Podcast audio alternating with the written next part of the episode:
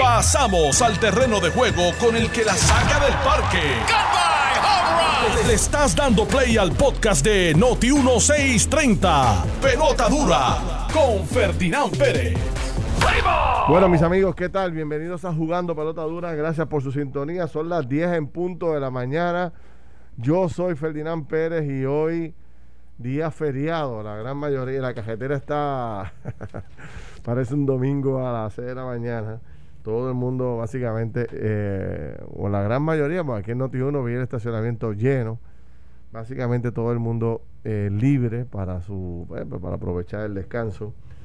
Día de los Presidentes. Vamos a darles un poco. Aquí me acompaña como todos los días don Carlos Mercader. Pérez, buenos días. Buenos días a ti, buenos días a todos los redes escucha. Tiene una voz de ultratumba. Tú te acabas de levantar ahora mismo. ¿Ah? Si, si, no, si no fuera porque hablamos más, más tempranito, eh, pudiera, pudiera hacer un buen argumento de que. Carlos Mercader está vivo hoy feriado. Bueno, y tenemos la grata compañía de, de todos los lunes, la licenciada y periodista Mardeli Jusino. Mardeli, ¿cómo estás? Muy buenos días a ti, muy buenos días a, lo- a la red de audiencia. Qué bueno, qué bueno. Día ah, un poco eh, distinto a los tradicionales, porque uno desde que se monta en el cajón en semana normal y empieza con el tapón, los revoluces y las noticias, es un poco más tranquilo, pero han pasado cosas que merecen nuestro análisis durante el día de hoy. 10 asesinatos en el fin de semana. Un poco empieza a preocupar la ola criminal del fin de semana y estamos viendo con mucha repetición eh, la famosa balacera a plena luz del día. Mataron a una persona en Arecibo, mm, decenas de balazos tenía por todos lados el carro a las siete y media de la mañana. Y entonces hay otro dato que tiene que ver con el tema de la seguridad, que es el tema de las violaciones. Y se habla de que en lo que va del año ya hay 23 eh, casos de violaciones en mujeres, 17 de ellos son en San Juan.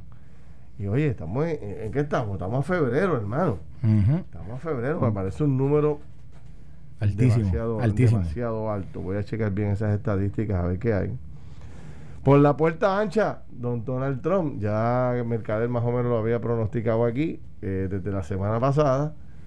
Pero lo que está interesante no es el resultado del juicio, porque eso ya más o menos todo el mundo lo sabía. Es el anuncio que hace Donald Trump posterior a la decisión del Senado, que le voy a dar ese le voy a dar a, a que hable de esa exclusiva ahorita. Entonces, hoy, en el plano local, en términos políticos, José Luis Dalmau radica su candidatura a la presidencia del Partido Popular. Y ahí mismo sale a relucir también que José Luis y algunos senadores, no sé si todos, se oponen a que las clases comiencen el 3 de marzo. Una pregunta que dejo sobre el tintero. ¿Qué tiene que ver el Senado de Puerto Rico o la legislatura de Puerto Rico con el comienzo de clases? Porque esto es una decisión estrictamente del Ejecutivo, ¿no? Pero vamos a hablar de eso, ¿no? Porque veo que todo el mundo está metiendo la cuchara.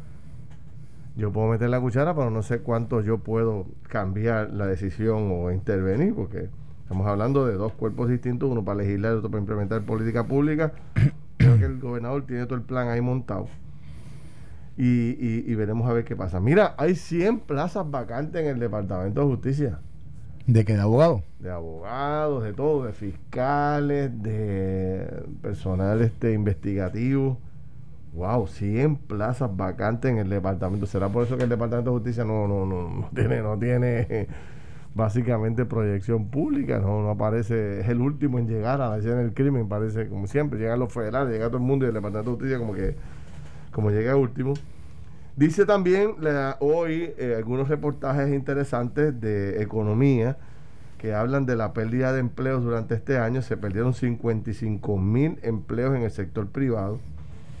Y este y también se habla de este contrato en el Departamento de Educación de 1.3 millones de dólares y que después Se canceló. bajo, bajo la administración pasada se le pagaron 200 mil a la compañía sin darle un día de clase. Sin, ni, ni ir a limpiarlo. O sea, Ni ni ir a ni ir a, limpiar. o sea, a, a poner allí los, los salones. O sea, 200 mil dólares. Como aquí se la perdió el respeto al dinero, ¿ah? 200, ah, esos 200 mil pesos, fíjate eso, y nadie comenta ni nadie le importa. 200 Y lo peor es que no hay consecuencias. Por eso. Porque si hubiera consecuencias. o sea, Pero que- digo, y que, y que fíjate una cosa, Maldeli. le dan 267 mil dólares. Y, y- y yo, eh, yo pienso lo siguiente, quien está recibiendo el dinero tiene que haber presentado una factura. Claro. Y ¿Por concepto de qué? Y un informe. Eso es Y lo que yo alguien tiene digo. que haberla ¿Concepto de supervisado, qué? fiscalizado y aprobado para poderla pagar. ¿concepto de qué?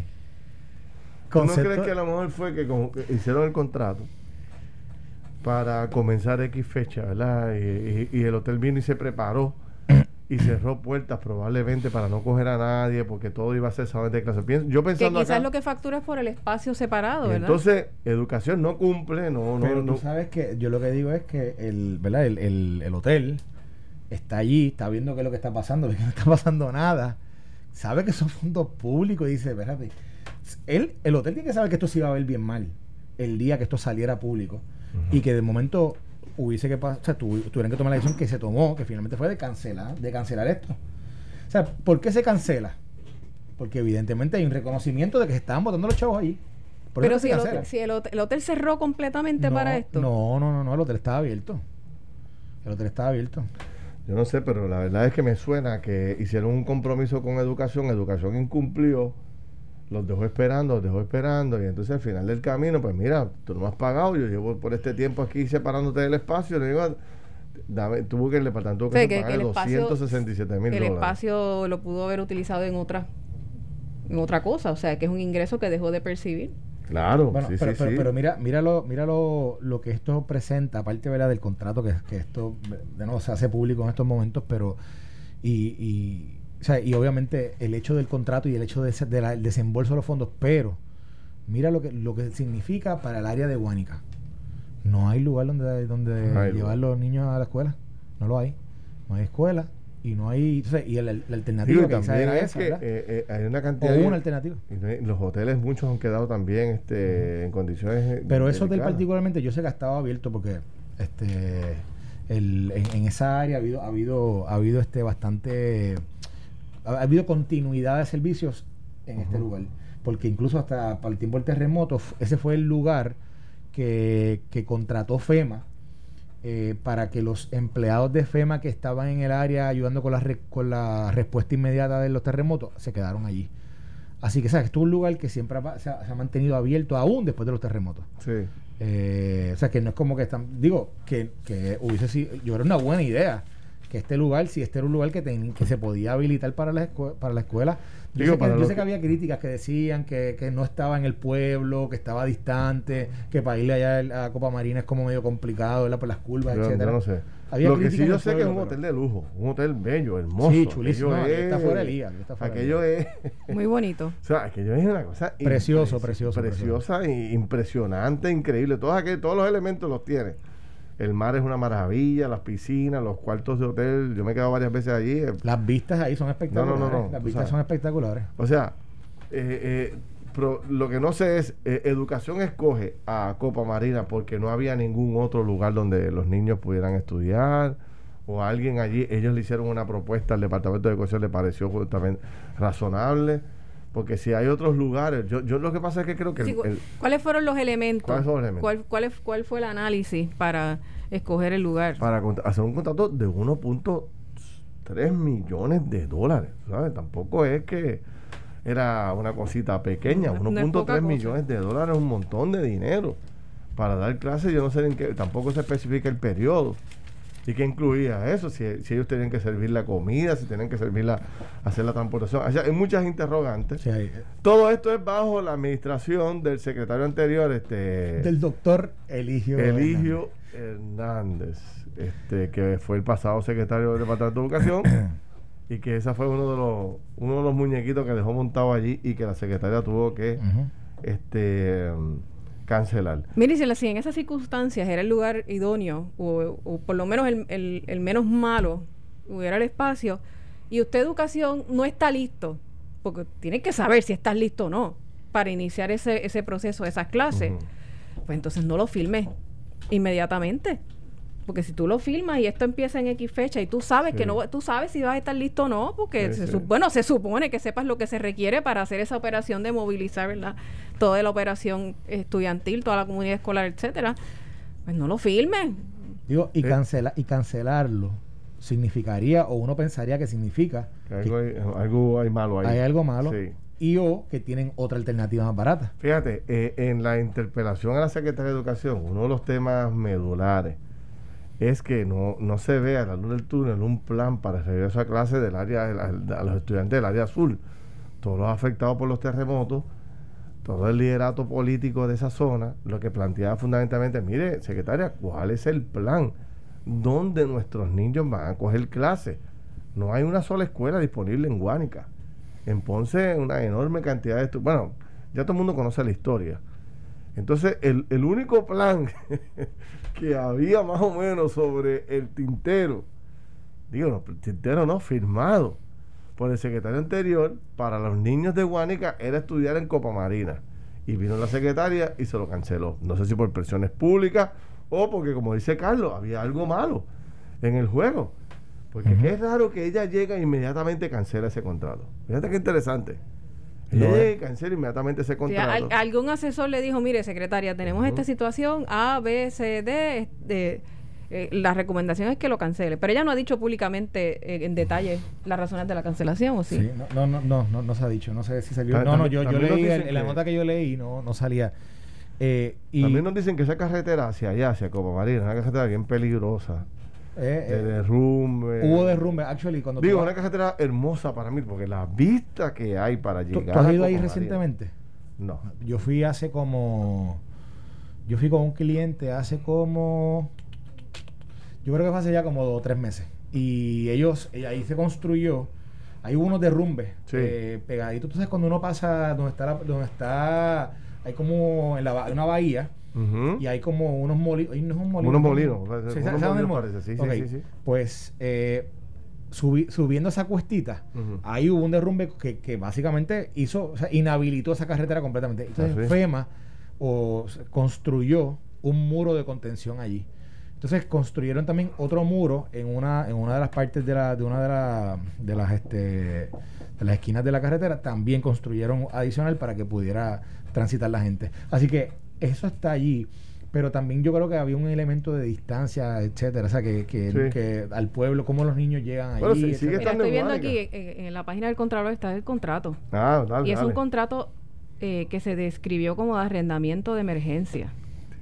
Sí. Ah, porque contrato de ah, arrendamiento de emergencia y entonces ellos alquilaron eh, una estructura, una estructura de hormigón armado y bloques con capacidad para salones para administradores y maestros, espacio de oficina, baños y área de almacenaje y salones de conferencia. O sea que era un espacio Como una escuela. Yo encontré una escuela ahí. exacto. Así que supongo que estaban pagando por el espacio, lo ocuparan o no, porque Sí, era sí. un arrendamiento. El término era, de, que entiendo que se firmó en noviembre, hasta el 30 de junio del, del 2021. ¿Hasta cuándo? hasta el 30 de, De junio, del noviembre. vein- desde noviembre hasta el 30 de junio del 2021. Del 2020. Corre O sea, con, o con sea, el año fiscal. Hasta junio de este mes. Hasta junio este Sí, sí, porque tú sabes que los contratos gubernamentales. Corre por año fiscal. exacto, corre por año fiscal. Por lo general, eh, culminan cuando acaba el año fiscal, que, que es junio 30 Sí. del, del, del año siguiente. Escuchen esto, 25 dólares el pie cuadrado, lo cual equivale a una renta mensual de, de 139.500 dólares. Mm. Wow. Ujú. Ah, pues ahí están en los 200 y pico mil, parecen ser dos meses o algo así que no se, que no se usaron. Eso es. Eso Eso es. mismo es. Noviembre y diciembre, como parece ser que no se pagaron, o diciembre y enero, algo así, y ahí está la... Eh, Quizás aquí el- la interrogante, aparte de, no, del contrato, es cuál es la alternativa que hay en Guánica para los estudiantes. Por eso, sí, sí. O sea, ¿cuál es la alternativa? Porque si ¿verdad? va a comenzar las clases pronto, ¿cuál es la alternativa que el departamento ha identificado que puede, que, ¿verdad? que se puede utilizar? Y digo, y posiblemente que sé yo, yo no sé si hay canchas bajo techo o hay, yo, yo no sé qué, qué ideas, qué ideas han, han este, esbozado allá, pero definitivamente alguna alternativa tienen que tener. Y mira, Feli, me ajá. gustaría unir a este tema la portada del vocero de hoy, eh, su título dice Preocupa salud mental de menores y dice especialistas en la salud alertan sobre cambios inquietantes en el comportamiento de niños y adolescentes en medio de la pandemia del COVID-19. Y te acuerdas que hace una semana, es más, el lunes pasado, eh, estábamos discutiendo esta columna de opinión de esta pediatra de Los Ángeles que, Sí. que dirigía el departamento pediátrico en UCLA, que hablaba sobre este tema. Y yo creo que ya es algo que, que ha ido, el, yo digo, el, el grito de, de auxilio sobre este, sobre el issue de el impacto en la salud mental de los niños. por ¿verdad? los niños estar fuera de los salones, o el, cambio social, el cambio personal y social que han tenido, tiene, va a tener un impacto que va a repercutir más adelante en la vida de los niños. Yo creo que, María, ¿te acuerdas que yo creo que como que discutíamos algo de eso? aunque lo discutíamos quizás anecdótico o en opinión, pero ahora están saliendo diferentes... Y la Asociación Americana de Pediatría viene expresándose sobre esto desde hace tiempo. El, el, último comunicado con relación a cómo ellos entienden que se deben abrir las escuelas, porque no es que abra las escuelas sin más, sino que hay unas cualificaciones ahí, unos asteriscos bastante grandes. Eh, tiene que ver con, con, el desarrollo cognitivo. En el caso de los niños de edad preescolar, eh, los primeros cinco años son definitivos en, el, en lo que va a ser ese adulto, ¿verdad? Eventualmente y pues hay una serie de áreas de desarrollo cognitivo, desarrollo del motor grueso, motor fino, que tienes que tener ese educador, ¿verdad? Que tiene ese entrenamiento con el estudiante. Y, y pues lamentablemente lo que hemos tenido es eh, estudiantes, las clases no son lo mismo, los padres y las madres no tienen necesariamente, ¿verdad? Entrenamiento eh, pedagógico. Muchos estudiantes conectados horas largas a la televisión, a los muñequitos, inclusive a la computadora exponiéndose, ¿verdad? Eso tiene unos efectos eh, de, continuos, ¿verdad? De estar expuesto a, eso. La obesidad. Hay un asunto también de socialización. Socialización y obesidad. porque el menor lo que percibe es que no me puedo acercar a los demás porque me pueden hacer daño, me puede costar la vida. Y lo importante que es en esa edad, eh, la socialización, o sea, el, desarrollo eh, de, de la comunicación, de de poder integrarse a grupos de diversos. Y que está aprobado, o sea, ¿cómo le llaman las personas cuando delinquen? Conducta antisocial. o sea, es, parte de, del proceso de, crecimiento. Yo, yo, yo creo que aquí va a haber muchos niños y niñas, eh, como dicen, germophobics, con, ansiedad social, con, con, con, con fobia a los gérmenes. Yo estaba viendo a mi sobrino y a mis nietos estos días. Todo el mundo tiene días libres de peso, ahí de sobrepeso, todo el mundo. Porque estos nenes están, en, la, casa y eh, básicamente sin ningún tipo de ejercicio, tú sabes. Mira, aquí y este, también aquí, hay, que, hay que, hay que, hay que, movernos. Yo sé que estamos en tiempos de emergencia, pero hay que empezar a hacer cosas. Dice el reportaje que, se ha visto, se ha visto afectada la, la, la comunidad de estudiantes de educación especial que ahí ha habido una sobrecarga en trabajo virtual pero, pero realmente que de, de, poca eh, atención directa. Y, que hay casos de educación especial que realmente requieren la atención presencial porque hay que manipular unos materiales, unos instrumentos que requieren la asistencia, ¿verdad? Este, y es una discusión muy difícil y muy dura y una decisión bien, bien difícil para cada padre y para cada madre. Pero como dice la, la Asociación Americana de Pediatría, es que tú tienes que mirar unos elementos, no es abrir across the board, sino ver cómo es la transmisión en esa comunidad, qué medidas se van a tomar, etcétera, etcétera. Mira, y, déjame añadirle a este tema, que me parece que es un tema interesante. Eh, nosotros lo, analizamos aquí el viernes, pero me gustaría tu opinión, Maldeli, porque ha seguido corriendo y se ha convertido en un tema viral de todo el mundo la participación de la Secretaria de Educación en, en la Cámara. El viernes por la noche, después de Carlos y yo aquí analizar la pues la participación de ella que, que, que, que ha sido comentada por, por todo el mundo. Este, yo creo que está número uno en TikTok ahora mismo. este ya, ya no es se acabó la cuarentena ahora es sí, este yo yo yo y están como en quinto ahora está número uno los TikTok de la Secretaría de Educación pero yo llevé al programa de televisión a los cinco portavoces del tema de educación el día que ella fue a deponer. Denis Márquez del PIB, Mariano Gales de Victoria Ciudadana, llevé la portavoz de Victor, de Proyecto Dignidad, la, la presidenta de la Comisión de Educación de la Cámara. Bien interesante que, estuvo el programa, la discusión. Y había un quinto, ¿quién es el otro? ¿Quién es el otro? Ah, y entonces estaba Eddie Charbonnier del PNP. Entonces, mi interés era saber si este planteamiento que se desarrolla de que fue una vista machista, de que lo que hizo fue atropellarla, que si esto, que si esto, todos estos argumentos eran ciertos y se, se le fue la mano a, a, los legisladores en esa etapa. Y fue muy interesante escuchar y ver a las legisladoras de los diferentes partidos planteando que en ningún momento la vista se convirtió en un proceso discriminatorio por, por, por sexo, sino que que la señora no lograba dar contestaciones concretas de ningún tema. Sobre todo, volvemos al tema del área azul, es un tema que es tan importante, ella no, no ¿Qué, qué, te parece a ti, Materi, que no hemos hablado contigo de esto? Yo creo que quizás eh, el momento en el que el presidente de la Cámara, Rafael Tetito Hernández, le increpa a la secretaria y le, le pregunta que si uno más uno es dos, o que si dos más dos son cuatro, pues ahí yo creo que yo creo que le faltó el respeto, ¿verdad? Lo que uno debería esperar que, que, debe, que debería ser eh, el recinto o esa cámara parlamentaria. Eso yo, yo creo que estuvo de más. Pero fuera de eso, eh, los legisladores están en todo su derecho en, cuestionar y, y, preguntar, ¿verdad? En un proceso de, de, Ese es el principal de, de interpelación. Esa es su principal función ahí. Y el titular tiene que responder. Este, fíjate cómo corrió la, la interpelación de, Carlos Mellado. O sea, él se sentó allí, habló con toda franqueza, contestó todas las preguntas, él estaba cómodo, claro. Mellado tiene experiencia manejando medios de comunicación, eh, sabe cómo proyectarse. Es un médico que tiene experiencia en el espectro privado, en el espectro público, y él batió allí. Olvídate. De hecho, ese era el argumento de María Nogales aquí en radio, también lo hizo por televisión, era el contraste entre Mellado que llevó un plan, que lo enseñó, lo discutió y lo compartió. En el caso de ella, fíjate que se ha quedado medio en el aire. La secretaria de Educación dice Nogales que ella repartió un plan por todas las Y después lo recogió. Y después lo recogió. Y de ahí para adelante fue como que empezó a divagar. No sé si es que el plan habíamos llegado Pero si, si, tú hubieses estado allí y te dan eso y te lo, te lo piden de vuelta, tú lo hubieses, yo no lo hubiese entregado.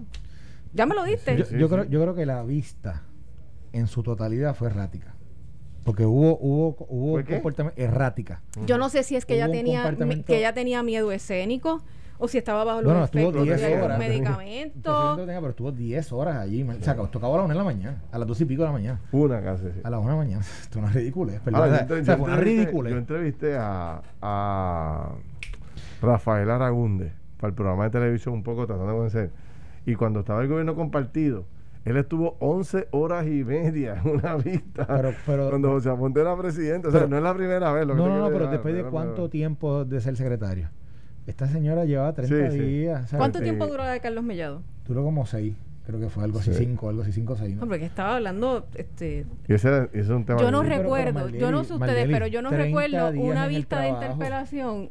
Ah, no, eso, eso, eso, eso ah, de umbral. 30 días. no es mucho lo que tú puedes hacer en una hablando, eh, eh, era, en un mes. Es más, mira, mira, lo que yo digo. Mira lo que yo, mira lo que yo le pregunto a Pero lo que pasa es que lo más que llama la atención es el comportamiento de la secretaria de hablar de una manera tan eh, tan lenta. Sí, sí, no, no, tiene. estaba pasando, eso no tenía sentido. 11 horas de trabajo, whatever tiempo haya sido. Y la proyección de ella mediática, pues. ¿Cuál fue, cuál es el resultado de eso? Sí. O sea, ¿qué, qué, qué acción constructiva, remediativa, para mejorar el departamento salió de ahí? ¿Tendrá salvación la secretaria de Educación? Vamos a hablar de eso cuando regresemos a la pausa. Y vamos también a hablar del tema de la criminalidad y de estos casos de violencia que tanto le preocupan al país. Venimos súper rápido. Estás escuchando el podcast de Pelota Dura, en Noti1 con Ferdinand Pérez. Bueno, mis amigos, regresamos aquí jugando Pelota Dura. Son las 10 y media de la mañana. Yo soy Ferdinand Pérez como siempre, con Carlos Mercader y hoy con la grata visita de la periodista y abogada Mardeli Jusino, analizando ahí múltiples temas. Nos quedamos ahí en eh, a ver qué, qué numeritos tiene Carlos Mercader sobre el futuro de la secretaria de Educación en el Senado. Carlos, yo creo que, tírate los números, tíratelos sin miedo, tírate al medio. Yo creo, yo creo, que, yo creo que ahora mismo, no sé, no. Muy temprano.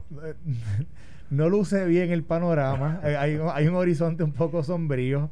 Pero, pero, ¿verdad? Esto. Está como los amaneceres en calle. yo creo que. nublado, Eso es como, mira, cuando ahí te llaman, tú no estás cerca de la playa y dices, hay sol, y dice, bueno, hay sol, pero lo que se ve allá abajo es un aguacero. Lo que viene es un aguacero del cara. pues así, no, Tiene, no tiene los números. sí, yo, yo estimo que, por ejemplo, con lo que, con lo que he visto, por ejemplo, no creo que el Partido Popular vaya a dar un voto. No creo que Dignidad, ni Victoria Ciudadana, ni el PIB haga lo propio. el PIB ya dijo que... Ya el PIB dijo que no. Yo le pregunté a la de Proyecto de Dignidad, me dijo que tampoco, que va a votar en contra. Creo que creo que Victoria Ciudadana hará lo propio. Así que lo que te quedan, ¿qué te quedan? 8, 10 votos del, del, PNP en el Senado.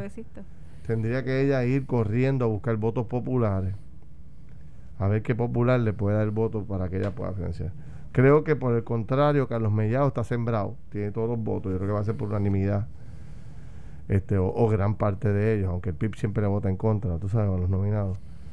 Pero, este, así que habrá que ver cómo le va a la secretaria que no, no se proyecta bien. Tendría que hacer unos cambios bien grandes, bien radicales ella, públicamente, y hacer unos anuncios bien rápidos que un poco la pueda, la pueda ayudar. O eh, estamos aquí a febrero ¿qué? 15. 15. El comienzo de clases es el 3 de marzo. Yo dudo que haya una vista de confirmación antes del 3 de marzo. Yo creo que tampoco le conviene al Senado colgar a esta mujer a una semana del comienzo de clase, por ejemplo. Ah, yo creo que es revelador que José Luis del Mau esta mañana, en una entrevista, cuando, ¿verdad? cuando le preguntan sobre esto, le increpa con el mando, creo que fue el mando que le preguntó, eh, su respuesta es, yo no voy a juzgarla, no voy a pasar el juicio en el momento de, confirmarlo o no, en base a lo que pasó en la vista interpelación. Él dice que la va a juzgar en base a los planes, en base al, trabajo que ella vaya a estar haciendo y lo que vaya a proponer en esas vistas. Así que vamos a ver, porque vamos, ahora una, una cosa que aquí discutimos cuando hablamos de la interpelación, que parecía que la Cámara con este proceso de interpelación estaba pasando como si fuera, entre comillas, una vista de confirmación en la Cámara, que realmente no es el rol de ellos, pero parecía la forma de las preguntas y, ¿verdad? y como se dio esa dinámica que fuera como... Oye, y el viernes criticamos el, lenguaje, criticamos la agresividad. O sea, e, e, esta vista de confirmación parecía en algunos grados eh, eh, perdón, esta vista de interpelación parecía en algunos grados como una especie de, inquisición ahí, Dígame testigo si usted, eh, si es cierto o no que pasó esto. la, realidad es que lleva muy, muy poco, muy poco tiempo en el, puesto para una agencia con un millón de problemas, sumamente compleja, una agencia grande, etcétera, etcétera.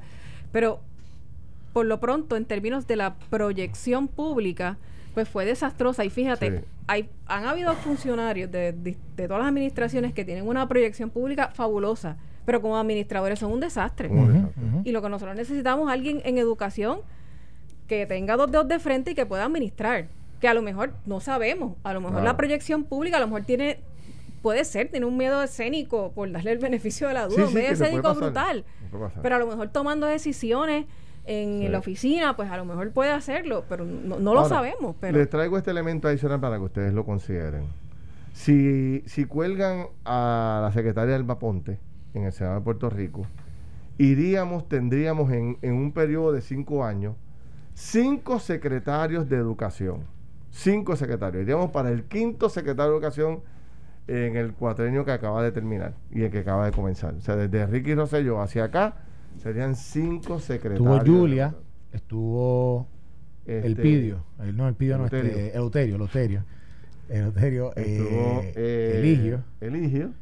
Ahora el Vaponte, la cuarta. se vendría el quinto, que sabe Dios quién conseguirá, imagínate. Este, con toda esta. No, no está fácil. A quién cabra, quizás. Entonces. Y, fíjate lo importante de esto. Te voy a dar un ejemplo de la importancia de tener un secretario en propiedad por lo menos por 10 años en Puerto Rico. Yo propuse hace, yo te lo dije, Carlos, yo propuse hace 20 años atrás, dentro del Partido Popular, cuando yo era miembro de la Junta de Gobierno, yo propuse que el de educación y el de la policía fueran designaciones como el Contralor de Puerto Rico a 10 años. Que son 10 años, claro. Acabar con el mismo que Como los procuradores, como los procuradores de la mujer, etcétera. Y me dieron una paliza dentro de la Junta, muchachos, no cogí ni un voto. este, o creo que pesqué dos o tres. creo que pesqué dos o tres. Yo al día de hoy sigo creyendo exactamente igual. Yo creo que hay que buscar, hacer un ejercicio distinto al que se hace para nombrar al secretario. Pero nombrar a un secretario que pueda estar más de un año. Te voy a dar un ejemplo por qué como hemos discutido antes, la proyección del propio Departamento de Educación, como te decía Maldeli, es que al 2040 aquí van a quedar cerca de 80, 100 mil estudiantes en las escuelas públicas. No vaya. Eso es un, eso es un tema terrible para Puerto Rico. Así, aquí van a quebrar las universidades, la mayoría de los colegios privados van a quebrar. O sea, esto va a cambiar por completo. ya- ya han quebrado o Ya han cerrado. Los cuidos van Bueno, a montones de colegios privados cerrados. Por eso. Yo Toda estudié- esta industria que uno está- ahí, Guaynabo, que es que, es que es cerrado. No, eso está. O sea, hay chorro de colegios privados. toda esta industria que tiene que ver con la educación, eh, school supply, transportación, cuido, etcétera, etcétera, etcétera, etcétera. Todo eso va a colapsar en gran medida, van a quedar muy pocos. ¿Por qué? Porque no hay pesca, no hay estudiantes. ¿Qué está haciendo la universidad privada? Como que me consta de personal conocimiento, porque estuve reunido con el presidente y con Mayra Cruz, la vicepresidenta de Ana Geméndez, hace unos días atrás. Ellos tuvieron que brincar el charco se fueron a diferentes estados de Estados Unidos donde hacía falta educación bilingüe y se metieron allá con profesores que dominan, eh, que son bilingües y, y están recuperando la pérdida que hay en Puerto Rico, la están recuperando con matrícula en los Estados Unidos y se mantienen vivos. Aquellas universidades que no puedan crecer van a morir porque no pueden vivir de la pesca nada más de Puerto Rico, ya no hay, ya no hay suficiente pesca. Entonces, en educación, ¿qué vamos a hacer? Pues tú necesitas un pensamiento profundo, continuo, para poder desarrollar una estrategia a mediano y a largo plazo, que incluye la eh, promover la reproducción, que incluye traer a la gente de afuera otra vez los que se fueron, etcétera, etcétera. Dime quién está a cargo de eso en Puerto Rico, no sé. ¿Quién está pensando en ¿Quién eso? está pensando en Dentro del aparato del Departamento de Educación. En un estado, oye, que tiene una junta de, de planificación que hace unas proyecciones. Eso tiene una razón de ser. ¿verdad? Para tú, para tú poder implementar una serie de, de, de planes, ajustarte a, a- a los cambios po- poblacionales. Pero nadie está pensando, nadie está hablando de eso. Nadie está pensando en eso. Así que habrá que ver qué pasa si, si, si la cuelgan, pues tiene sus costos, este, sin duda alguna, para Puerto Rico. Mira, al que no colgaron fue a Trump. Bueno, vamos a darle Tom, dale. Eh, Digo, el, que, el, que no lo, el que no colgaron fue a Trump. Y tú No sabes hubo que los votos para poder... Este, no hubo los votos para poder residenciarlo. Y obviamente... Faltaron 10 votos. Faltaron eh, 10 votos, 10 correcto. O sea, eran, son, eran dos terceras partes. eh, y, y nada, al final del día eh, votaron 57 senadores a favor del residenciamiento, 43 en contra. Y esto era crónica de una muerte anunciada en el sentido de que la el voto de la semana anterior, o sea, que hace ya 10 días más o menos, sobre, sobre la constitucionalidad del proceso, más o menos nos decía que era lo que iba a pasar cuando, iba cuando, en aquel, exacto, cuando en aquel momento votaron 55 a, a favor del proceso, pero 45 en contra. En este caso votaron 43 en contra de, de residenciarlo y 57 a favor de residenciarlo. Una muestra de que un- Sí. de un país sumamente dividido. Esa votación Sí. te deja, te Pero- deja ver cómo, cómo está el país. Eh, yo supongo que el, que el liderato demócrata sabía que si perdía esta, Sí. lo fortalecían. sí. Bueno, ¿Y qué dijo? ¿Qué dijo después de, fortaleció. Bueno, mira, es que esto es lo, esto es lo nítido, lo gracioso de Trump. eh, Trump es un. Trump, para él, él está en un reality show. Y ahora él comienza a crear lo que uno hace cuando uno va a tirar un programa nuevo. Pega los teasers. Esperen que lo que estamos apenas comenzando. Pronto. Pronto me van a escuchar. Pendientes. Sí, y, oye, el, hom- el hombre es un mago de eso. Es un mago. Es un mago de eso. Cualquier otro político al otro día, el mismo día de resultado hubiese hecho un conferención y hubiese estado dándole una paliza a los, a los, a los demócratas. Sin embargo, ¿él qué hizo? lay se low y, tiró- y, ¿verdad? y dio, dio su ahí. mensaje y Dijo, honestamente di- di- dijo, corrígeme, dijo que eh, eh, este movimiento apenas apenas, estaba- come- apenas comenzaba estaba comenzando. apenas estaba No, se comenzando proyecta que va a correr. O sea, que está anunciando que él o su hijo o uno de los de él va, va para encima. Yo creo que él, porque la verdad que el tipo se ve bien. A pesar de que le pasan los años, el hombre se ve en condiciones, tú sabes. Digo, en condiciones no, se ve bien, se proyecta bien. bueno Mentalmente es, es- es- es totalmente op- opuesto. Eh, digo lo, o sea, lo interesante aquí es que tú tienes un partido republicano que aunque hay, hay, hay un pensamiento general eh, y, se, y que se proyecta mucho en los medios de que supuestamente había que matar, o sea, había que liquidarlo políticamente, que había que ya salir de él y que el Partido Republicano Sí. iba a querer salir de él. Mira eso. Eso no es así. Todo lo no contrario, es podría, así. podría hasta revertir el proceso y convertirlo en una especie de víctima y fortalecerlo Pero es aún que, más. es que yo creo. Yo creo, que Lo, yo creo que lo fortalece. ¿Cuántos? Dos Yo procesos de residenciamiento. Dos, Dos. O sea, por supuesto que lo fortalece. ¿Cuántas personas votaron por Trump? ¿70? Se- 70 seten- y pico 75 ellos? millones. 75. 75 millones de personas. Sí. ¿Quién le gana una primaria a este tipo? Nadie. Está complicado, está está bien complicado. No, está complicado, está complicado. Para, cual- cualquier candidato que quiera aspirar, por ejemplo, que tú, puedes, tú pudieras decir, bueno, quizás va a aspirar un, un Mitt Romney, ¿verdad? Ese hombre no tiene ni un minuto de break en el No Partido Republicano, ni uno. Porque entra a un proceso de primaria y al- él lo va a llevar dentro de una campaña uno contra uno. Ese, ese fue el que quiso matar al Partido Republicano Claro, todo, a claro, o sea, algo así. Eso va a ser parte Sí, de esa sí, una narrativa. Y ese no tiene ni un minuto de break. Y asimismo, otros líderes del Partido Republicano que quizás tú pudieras decir, mira, esos son esperanzas, son futuros. La realidad del caso es que ahora lo que están es barajando a ver si realmente van a... O sea, ¿dónde se van a posicionar de aquí al 2024? A menos que el presidente Biden lo acuse criminalmente. Eso pudiera pasar. la prueba suficiente para, para acusarlo Eso- de conspiración sediciosa. Eso pudiera pasar. Además que pudiera... Ahí lo sacas. pudiera haber- Pero, pero, tienes, más vale que estén seguros que tengan evidencia si llega a salir bien otra no vez. robusta, ni clara, ni convincente. Más allá de dudas razonables para llevar ese proceso hasta el final y lograr una convicción, porque entonces, o sea, tienen que eh, hilar fino y hacer su trabajo, ¿verdad? Si lo, si lo fueran a acusar, yo no sé si eso Ahora, realmente por va a pasar lado, has finalmente. visto los números de aprobación de Biden en lo que va de su término. Está 62% de aprobación Hasta en todas las encuestas que se han lanzado. Sí. Eso podría ser un detonante también, que este hombre gobierne tan y tan y tan bien, que entonces pues este su, su- la presencia de Biden, de Trump se vaya disipando, ¿no? Vaya Yo, yo- lo que creo es que tú, tú ves la diferencia incluso hasta en los medios, o sea, en los medios que están cubriendo las noticias día a día. Sí, sí, sí. había ahí- un, había un, era como una, una ferocidad en la, en la, en la, en lo- en la narrativa mediática, en la teniendo la presencia de Trump, cuando la presencia de Trump ya no Mira, está. perdóname, Carlos, vamos a ver el patriarca que va Don Chu por ahí. Ah, mira. Don Chu, que es el, Don Chu Soto, que es el fundador de todo este, de, todo este, de toda esta empresa, va por ahí. Me, me honra saludarlo y de Claro que sí. conocerlo. A, a- a- a todos aquí. Está sólido, ¿viste cómo se por ahí? Ahí está. Los años, ah, el buen vino se mantiene. Pues no, se te decía que, que yo, yo creo, mira, Tiene que haber una estrategia del Partido Demócrata congruente, sólida, bien pensada. Tienen que ponerse, como yo digo, los guantes de seda políticos, casi, Sí, esto casi como House of Cards. tiene que ser, y, y- y esto es bien importante Eh. ¿por qué? porque el 2022 está a la vuelta de la esquina y el 2022 pudiera, pudiera haber un, un cambio en el Senado, ya, ¿verdad? Porque van, creo que son, creo que son este son 35, creo que son 50, creo, yo no estoy seguro, ahora eso tengo que corroborarlo, pero hay un, un alto número de senadores que van a, a reelección en el 2022 y también obviamente todos los representantes en la Cámara. Y, y cómo ellos manejan esto de ahora a, a, ¿verdad? ya digamos al año que viene, entrando al año que viene, que ya comienza la, ya la campaña un poquito más intensa para ese 2022, pues eso pudiera representarle al se- al- a un presidente perder Cámara y Senado. Te pregunto en ese mismo, en ese mismo tema, ya que estamos aquí, en los minutos finales que quedan. Este, hay un debate que no ha cogido fuerza, pero va a estar, que son dos proyectos que van a ir corriendo paralelamente. El, proye- el proyecto de la estadidad de Pierluisi y el proyecto de Nidia Velázquez de la- una Asamblea Constitucional de Estatus, Sí.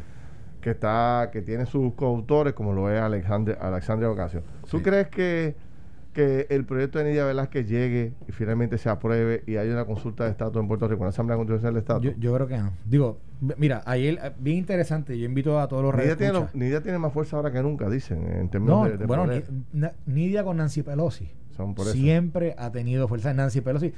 Yo siempre he dicho lo siguiente y lo voy a, re- lo voy a reiterar ahora. En el Congreso hay ciertos eh, miembros del Congreso, pueden ser el Senado o la Cámara, que son usados como puntos de referencia para ciertos asuntos.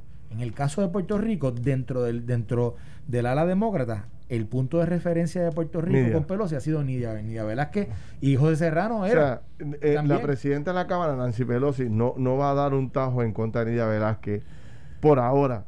En el tema de Puerto Rico? Dependiendo, dependiendo ¿verdad? De, de, la situación, de cómo esté el, de cómo esté el. Porque Nidia es de esos votos cruciales para, que, para que Nancy pueda ser déjame, Pero déjame decir algo, y con esto quiero, ayer, y es bueno que yo creo que todos los radioescuchas que no han visto esto, busquen. Pero Nidia iría a la reelección.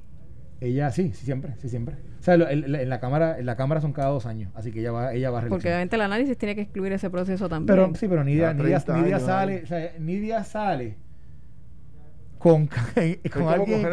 pero, ese tema de Puerto Rico en cuanto al voto de las comunidades hispanas y la comunidad puertorriqueña. Nidia va a salir. Lo que te quiero decir es el tema del estatus de Puerto Rico, cómo otros congresistas lo, lo ah, tratar. va a influenciar ese voto. Voy a el de Nidia es como el de Carmelo Gil Bayamón. Sí, sí, como el alcalde de Bayamón. Eso, no, no, no, no, no. es, es, mayor que eso. O sea, Nidia gana con 90% del voto. O sea, así. Pero, pero lo que te quiero decir, ayer eh, los redescuchas que no han visto esto, ayer hubo una entrevista en un programa de HBO, de HBO, eh, una, un, una, es, un programa de investigación política de Axios, que es, un periódico de, en, Washington, D.C., y tenían de invitado a Pedro Pierluisi. Vinieron a Puerto Rico, Fortaleza, a entrevistar a Pedro Pierluisi. Y le hicieron una serie de, preguntas bien interesantes con el tema de Trump, con el tema de las ayudas, etcétera. Entonces le preguntaron sobre el tema de la Y Trump, eh, digo, Trump, este, Pierluisi, dice que, que, exacto, lo que tocabas de mencionar, que en marzo se va a presentar, que por lo menos en marzo o antes se va a presentar un proyecto de estadidad, pero entonces también dice, le preguntan sobre el, sobre el caso de Nida Velázquez. Y él dice que él confía que él va a hablar con Nida Velázquez, que va a trabajar con ella para convencerla a ella de que tiene que apoyar este otro proceso. Así que, ¿cómo se está, qué está pasando allí entre Pedro Pierluisi, la delegación demócrata ahora mismo, eh, que dirige Nancy Pelosi en la Cámara, bien interesante porque sabes que hay voces dentro del Partido Demócrata, como, como Darren Soto en la Florida, como el nuevo eh, Richie Torres, en, el, que ocupa ahora el, escaño del Bronx que ocupaba este que ocupaba José Serrano, están full apoyando el tema de esta vida. Así que hay un choque interno allí entre, entre miembros que, que tienen algo de relación con Puerto Rico, que son respetados también en, la oficina de Nancy Pelosi, que están apoyando este tema de la estadía. Hay que ver cómo eso se da y lo que dice Mardelli. Yo creo, yo creo que a nivel nacional, y esto no es por, esto no es por fuerza de aquí en Puerto Rico, esto es por, lo, por la dinámica que se ha dado en la discusión de los últimos dos y tres años en Puerto Rico a nivel, a nivel de todos los medios a nivel nacional yo creo que hay un, hay un entendimiento que si a Puerto Rico va a haber un tema, eh, eh, se va a mover en el tema de estatus, se va a mover hacia la estadidad. Mira, les voy a dejar una pregunta sobre el tintero. ¿Favorecen ustedes que todos estos, eh, los presos, los confinados, ya de mayor edad, que están enfermos con cáncer o diferentes enfermedades, saquemos a esa gente de la cárcel? Eh, ha llegado el momento de cambiar el pensamiento sobre ese tipo de confinado que está presente de forma contundente en las cárceles de Puerto Rico. Esto fue el podcast de Noti1630. Pelota dura con Ferdinand Pérez. Dale play a tu podcast favorito a través de Apple Podcasts, Spotify, Google Podcasts, Stitcher y notiuno.com.